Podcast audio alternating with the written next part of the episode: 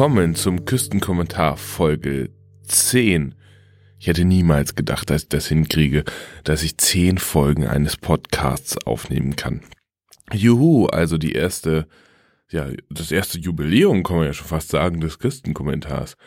Und ähm, ja, es ist, fällt mir manchmal nicht so ganz leicht, mich ähm, ähm, zu motivieren. Natürlich gibt es manchmal solche Tage, wo ich denke, ja, ja, ja, los ans Mikrofon was aufnehmen. Aber es gibt auch manchmal so Tage, gerade wenn, wenn das so ein bisschen, ja, wenn, wenn es der Familie nicht so gut geht und so weiter.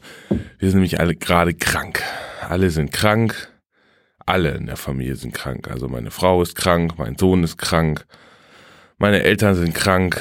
Den habe ich heute erstmal Suppe vorbeigebracht, damit sie nicht raus müssen. Mein, mein, mein, mein Papa ist auch krank und so der jetzt auch Opa ist, deswegen habe ich gerade fast Opa gesagt. Ja, alle sind irgendwie krank. Vielleicht seid ihr auch krank. Ich bin noch nicht krank. Ich hoffe, ich werde es auch nicht. Ähm, von daher, ähm, ja, gute Besserung und so an die Familie und hoffentlich werde ich auch nicht krank. Ja, meine Elternzeit rückt ein bisschen näher, ist nicht mehr so ganz weit hin, also am Mai geht's halt los. Elternzeit drei Monate, Auszeit von der Arbeit. Und da bin ich mal gespannt, was da so passiert. Wir wollen ja ein bisschen mit dem Bulli durch Europa fahren.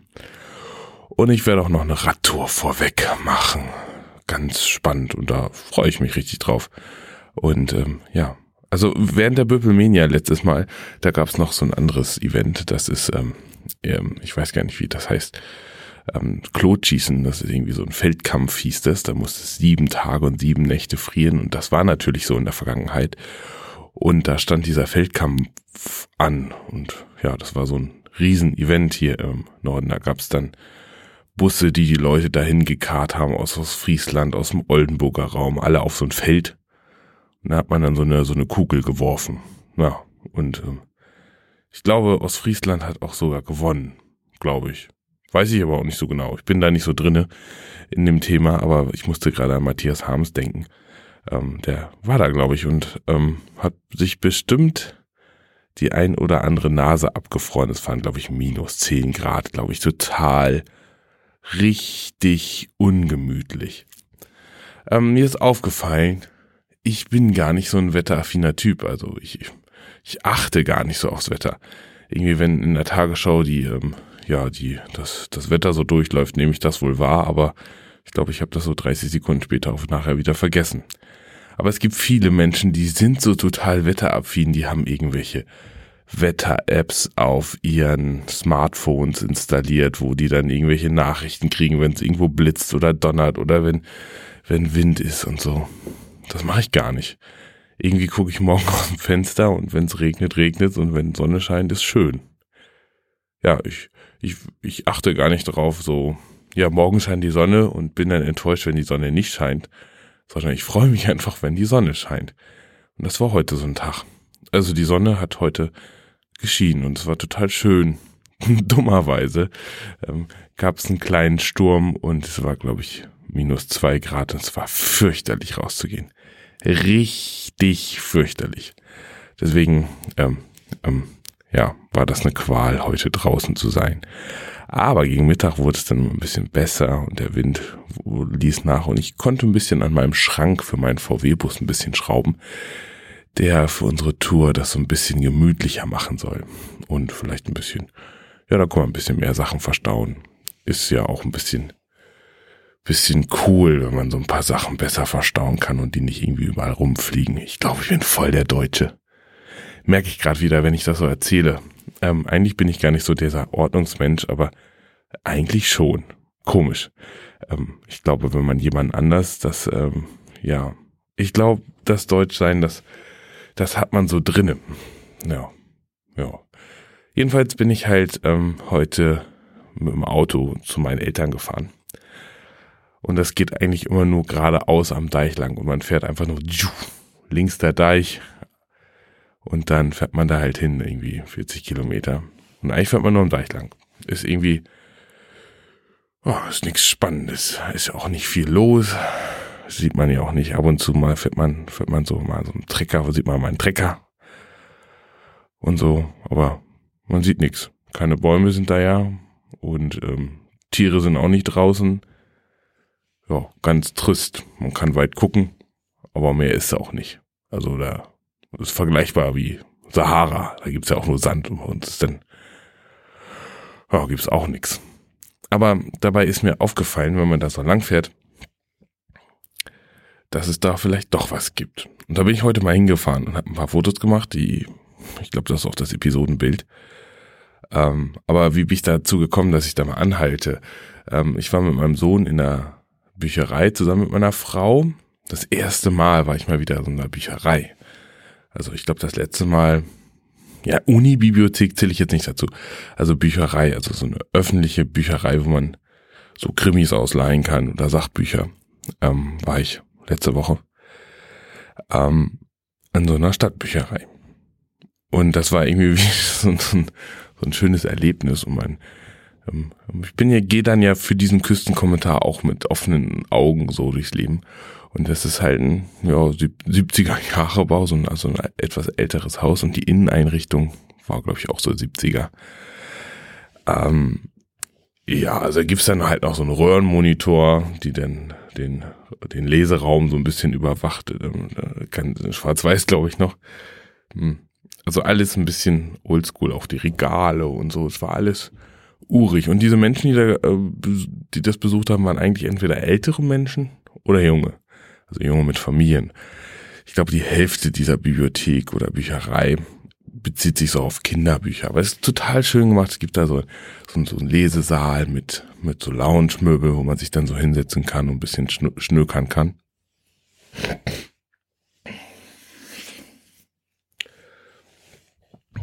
Ähm,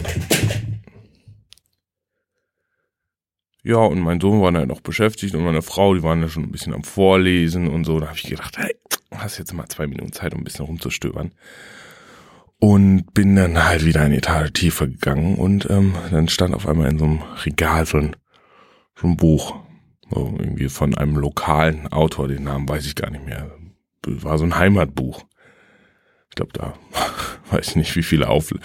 Also ich glaube, es gibt nur eine Auflage und so ein paar Exemplare, die dann in irgendwelchen Büchereien oder in irgendwelchen Haushalten noch ein bisschen rumstehen. Aber ich glaube, so die große Masse ist es nicht. Ich habe da jedenfalls ein bisschen drin rumgeblättert. Da ist mir eine Sache ins Auge gefallen.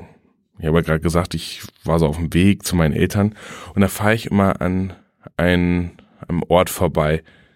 Wie sich herausstellte, ist es einzigartig diesen Ort gibt es, also dieses Phänomen, was man da sehen kann, gibt es nur einmalig auf der Welt. Und das heißt das schwimmende Moor. Ja, schwimmendes Moor. Normalerweise ist das halt so, wenn man im Norden ist, da gibt es halt keine Bäume. Also vielleicht ein paar, aber eigentlich gibt es da keine Bäume, weil früher das Land halt immer überschwemmt wurde, so von, von der See und da hat man einfach keine Bäume eingepflanzt. Also die einzigsten Bäume, die es da gibt, stehen halt meistens so um so, so ein paar Bauernhöfe drum zu oder so. In den Ortschaften gibt es natürlich auch ein paar Bäume, die dann in den Gärten stehen oder so. Aber so Wälder gibt es bei uns nicht. Also ganz, ganz selten. Ja, also von daher gibt es hier auch kaum Menschen, die einen Ofen irgendwie haben, also so einen Kachelofen oder irgendwie so einen Feuerofen, so, so einen Kamin hat man hier nicht. Also bei uns im Norden haben viele Leute halt keinen Kamin weil es ja einfach kein Holz gibt. Mittlerweile ist das natürlich irgendwie so ein Lifestyle-Ding geworden. Und es gibt natürlich mehr und mehr Leute, die dann quasi einen Kamin haben, die sich dann irgendwie Holz bestellen oder so. Aber das ist halt nicht so, also jetzt bestimmt ein bisschen State of the Art, dass man sich irgendwie so ein Kamin in sein neues Haus einbaut. Aber eigentlich gibt's das hier gar nicht. Jetzt habe ich den Faden verloren. Also es ging um Bäume. Genau. Ähm, ja. Und wenn man halt so vom Deich so aufs Wasser guckt, aufs Deichvorland, da stehen halt auch keine Bäume. Aber an dieser einen Stelle stehen halt Bäume. Ja. Komisch. Wie können denn da Bäume wachsen, wenn da immer Wasser rüberflitzt übers Vorland, wenn bis Springflut ist oder Flut? Das, ähm, konnte ich mir nicht so erklären. Und das wurde in diesem Buch halt super gut beschrieben. Wie gesagt, das schwimmende Moor. Das ist ein Moorgebiet, was da quasi ist. Ich glaube, in Seestedt ist das. Und ähm, ja, das hat ein, das ist so ein Phänomen. Wenn halt Flut ist, also so hohe Flut, so Sturmflut, Springflut oder so, wo das Wasser richtig hoch aufläuft, schwimmt dieses Moor auf dem Wasser. Also klingt ein bisschen komisch. Also man hat halt, da wird halt der ganze Erdboden hochgehoben und stehen die Bäume trotzdem drauf und stehen da so und schwimmen so auf dem Wasser. Ähm, kann man sich so gar nicht so richtig vorstellen. Gibt's ja auch nur da ähm, auf der Welt. Nur einmal. Hier gleich um die Ecke. Das ist mir gar nicht so aufgefallen. Hm. Da war halt nur immer Baustelle, weil immer der Deich und so. Ja, da stand da wohl nicht so stabil. Und ähm, ja, das hat mich meistens nur so aufgeregt, dass ich da manchmal an der Ampel stehen musste. Aber eigentlich habe ich mich mit dem Thema auch nicht beschäftigt, nur so jetzt hier zu diesem Küstenkommentar.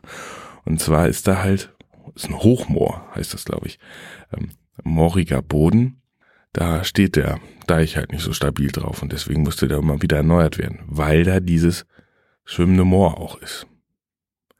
Ja, also man muss sich das so vorstellen, Wasser läuft auf, also meistens Sturmflut, also ich glaube, das braucht ein paar Meter Wasser, bis sich da ein bisschen was tut. Und ähm, dieser Moorboden, der ist halt so luftig, locker, mit Süßwasser, dementsprechend viel, viel leichter als das Salzwasser. Und dann muss man sich das so ein bisschen so vorstellen wie so ein Keil. Also ähm, an der Kante schwimmt das Moor halt auf. Es gibt dann halt so ein, so, so, so, so, so, so ein Keil, der dann ist. Also vorne am Wasser ist das Moor halt viel, viel, also geht das nach oben und hinten, ja, halt nicht so. Also das, wie so ein Keil, also ja. Und das schützt halt das Moor und ähm, ja, das geht dann halt nicht so kaputt in den Jahren, ja, letzten Jahren, Jahrzehnten, oh Gott, ich kann gar nicht mehr sprechen. Ich glaube, ich bin einfach gasig im Kopf, bresig, bresig im Kopf. Und diesen, ja, Krankheitssachen hier, äh, ist das natürlich durch die Sturmfluten viel, viel kleiner geworden. Ist auch nur so ein kleiner Rest da. Aber es haben die ganz schön gemacht. Man kann da quasi auf so einem Holzsteg durch dieses Moor, also man darf keinen Fall irgendwie die, die Wege verlassen. Und am Ende ist so eine Vogelschützhütte, da kann man den Vogel beobachten, die dann da halt nisten und so. Und das ist irgendwie, irgendwie ganz urig und ähm, das ist halt so eine Sache. Da fährt man halt, wenn man, fährt man immer vorbei und nimmt das halt gar nicht wahr. So, dieses schwimmende Moor.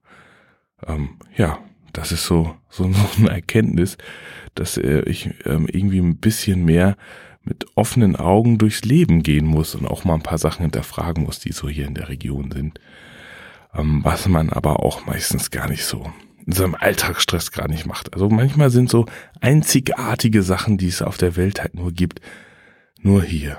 Hier im, im Nationalpark Wattmeer steht, glaube ich, auch mittlerweile auf dem Welt, äh, UNESCO Weltkulturerbe. Ist es, glaube ich, mittlerweile auch. Nur, was macht man jetzt eigentlich hier in der Küste? Irgendwie sollen ja bald wieder Touristen kommen und eigentlich ist jetzt so quasi die Zeit vor Ostern ja, Frühjahrsputz angesagt, sage ich mal so ein bisschen. Ähm, hier ist eine ganze Menge liegen geblieben, auch im wahrsten Sinne des Wortes. Ähm, die Flut hat natürlich, das nennt man hier Treibsel, also Treibgut, was halt quasi auf dem Meer schwimmt, an die Küste gespült. Da sieht man richtig am Deich ähm, so eine Linie auf dem Deich gezeichnet, wo dann ganz viele Sträucher liegen, abgestorbene Baumstämme, ähm, es liegt da überall und ist natürlich auch in den Zäunen verfangen, die den Deich, also ja, die den Deich so ein bisschen umrunden. Ähm, da laufen nämlich normalerweise Schafe drauf.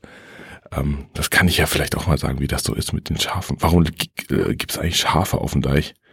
Äh, nicht, da, weil wir dieses Land auch nutzen wollen und dort irgendwie, ja, also Schafe stehen da, weil Schafe eine ganz besondere Eigenschaft haben. Man nennt sie auch die sogenannten Trippelwalzen. Also die sollen halt den Deich wieder schön festmachen. Also ein Deich ist halt so aufgebaut, also ist nicht so nur so ein Erdhaufen.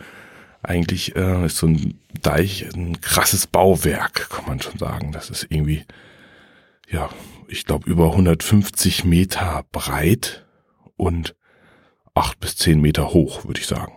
Und ähm, im Kern dieses Deiches ist Sand. Und außen drum ist halt so Erde, ganz normal. Ähm, warum nimmt man denn Sand? Das, erstens ist es schöner, stabiler Wertstoff. Und Sand haben wir hier wie Sand am Meer, äh, kann man das schon sagen. Ähm, das ist nämlich eigentlich Meeresbodensand, den wir außerhalb des Wattenmeeres, also quasi vor dem Wattenmeer, ist ganz viel Sand. Und das wird mit Saugbaggern äh, hochgepumpt und dann mit richtig großen Rohren, die kilometerweit auf dem Wasser schwimmen, an den Deichbaustellen ja, gepumpt. Da versickert dann irgendwie wieder das Wasser und dann kommen große Bulldozer und schieben den Sand zu sogenannten Deichen auf. Und ähm, jeder kennt das ja in der ja, Wasserspielbereich, wenn man da irgendwie so einen Damm aus, aus, aus Sand baut, ähm, irgendwann weicht der halt auf und verflüssigt sich so ein bisschen. Und ähm, ähm, dem Ganzen muss natürlich gegengewirkt werden. Also nimmt man halt noch eine zweite Schicht oben drauf, damit das nicht so leicht passiert. Und dann kommt dann halt noch so ein, so ein Meter Erdboden da drauf. Ich glaube, das ist bei uns Kleiboden. Und ähm, auf diesem, auf diesem Erdboden wird eine dicke ähm, Schicht Rasen angesät. Also das ist halt wichtig, weil dieser, dieser Rasensaat durch diese ganzen Wurzeln geben dem Deich halt Stabilität. Und damit dieser, damit dieser Rasen da halt immer gut und stabil ist, braucht man die Schafe, die den halt immer schön ähm, plätten mit ihren Füßen. Und dabei ist es halt so, dass sie den Deich auch nicht runtertreten. Ja, das kennt man ja, wenn man irgendwie in Sandberg hochläuft und da irgendwie seinen Fuß reindrückt, dann rutscht halt auch mal ein bisschen Sand runter. Und das passiert halt bei den Schafen halt nicht. Und deswegen sind halt Schafe oben auf dem Deich. Ja, das ist ganz cool. Also die Deich, ja, die, der Rasen muss halt immer gepflegt werden, kurz gefressen werden. Das machen die Schafe super gut. Und gleichzeitig gedüngt werden. Und ähm, das können Schafe auch. Also irgendwie so eine, eine Allzweckwaffe für den Deich. Und deswegen gibt es überall ähm, auch am Rande der Deiche sogenannte Deichschäfereien. Oh Gott, jetzt kommen wir vom Hundertsten ins Tausendste. Ähm, ja, also Deichschäfereien, da gibt's zu Ostern nämlich auch mal eine ganze Menge zu sehen. Das sind, da kommen nämlich die ganzen Osterlämmer ähm, zur Welt. Quasi die ganzen kleinen Lämmer werden da halt geboren. Und das sind halt riesige Hallen voll und dann kommen da hunderte von Lämmern zur Welt. Das ist ein Schauspiel, was man sich zu Ostern super, muss man sich angucken. Also wenn man zu Ostern hier oben im Norden ist, muss man einfach mal zu einer Deichschäferei fahren. Ich habe das letztes Jahr auch mit meinem Sohn und meiner Frau gemacht und mit meinen Großeltern. Oder nicht mit meinen Großeltern, mit Justus seinen Großeltern. Und ähm, ja, total toll. Da laufen da diese ganzen kleinen Lämmer durch die Gegend und es ist einfach schön. Man kann auch bestimmt mal bei der einen oder anderen Geburt zugucken, da ist nämlich eine ganze Menge los. Und wenn das alles so passiert ist und durch ist, dann ähm, ja, kommt ein nächster Schritt, nämlich kriegen wir nämlich Besuch aus Neuseeland. Denn viele Deichschäfereien beschäftigen quasi dann ähm, ja, Menschen aus Neuseeland, die sogenannten Dei äh, Schafscherer, wie ihr vielleicht wisst, in Neuseeland sind super viele Schafe. Ich glaube, da gibt es mehr, mehr Schafe als, als Menschen. Und ähm, die kommen dann halt einmal rübergeflogen zu uns an die Küste und scheren dann diese, ich, ich glaube, es sind schon Millionen Schafe, die an, ihren, an den Küsten halt ihren Dienst tun. Die kommen dann hier vorbei und werden dann hier geschoren. Dann kann man vielleicht irgendwann sich so ein Schafwell vor den Kamin legen. Das machen die Norddeutschen natürlich nicht, weil wir gelernt haben, die haben ja gar keinen oder nicht so viele Kamine. Deswegen ähm, ist das eher was für Leute, die mehr Wald haben. Bisschen komisch, ist ähm, wirklich so. Ähm, jetzt möchte ich halt auch diesen Küstenkommentar, glaube ich, schließen. Obwohl, wir sind ja noch beim Aufräumen. Ich bin ja noch gar nicht durch.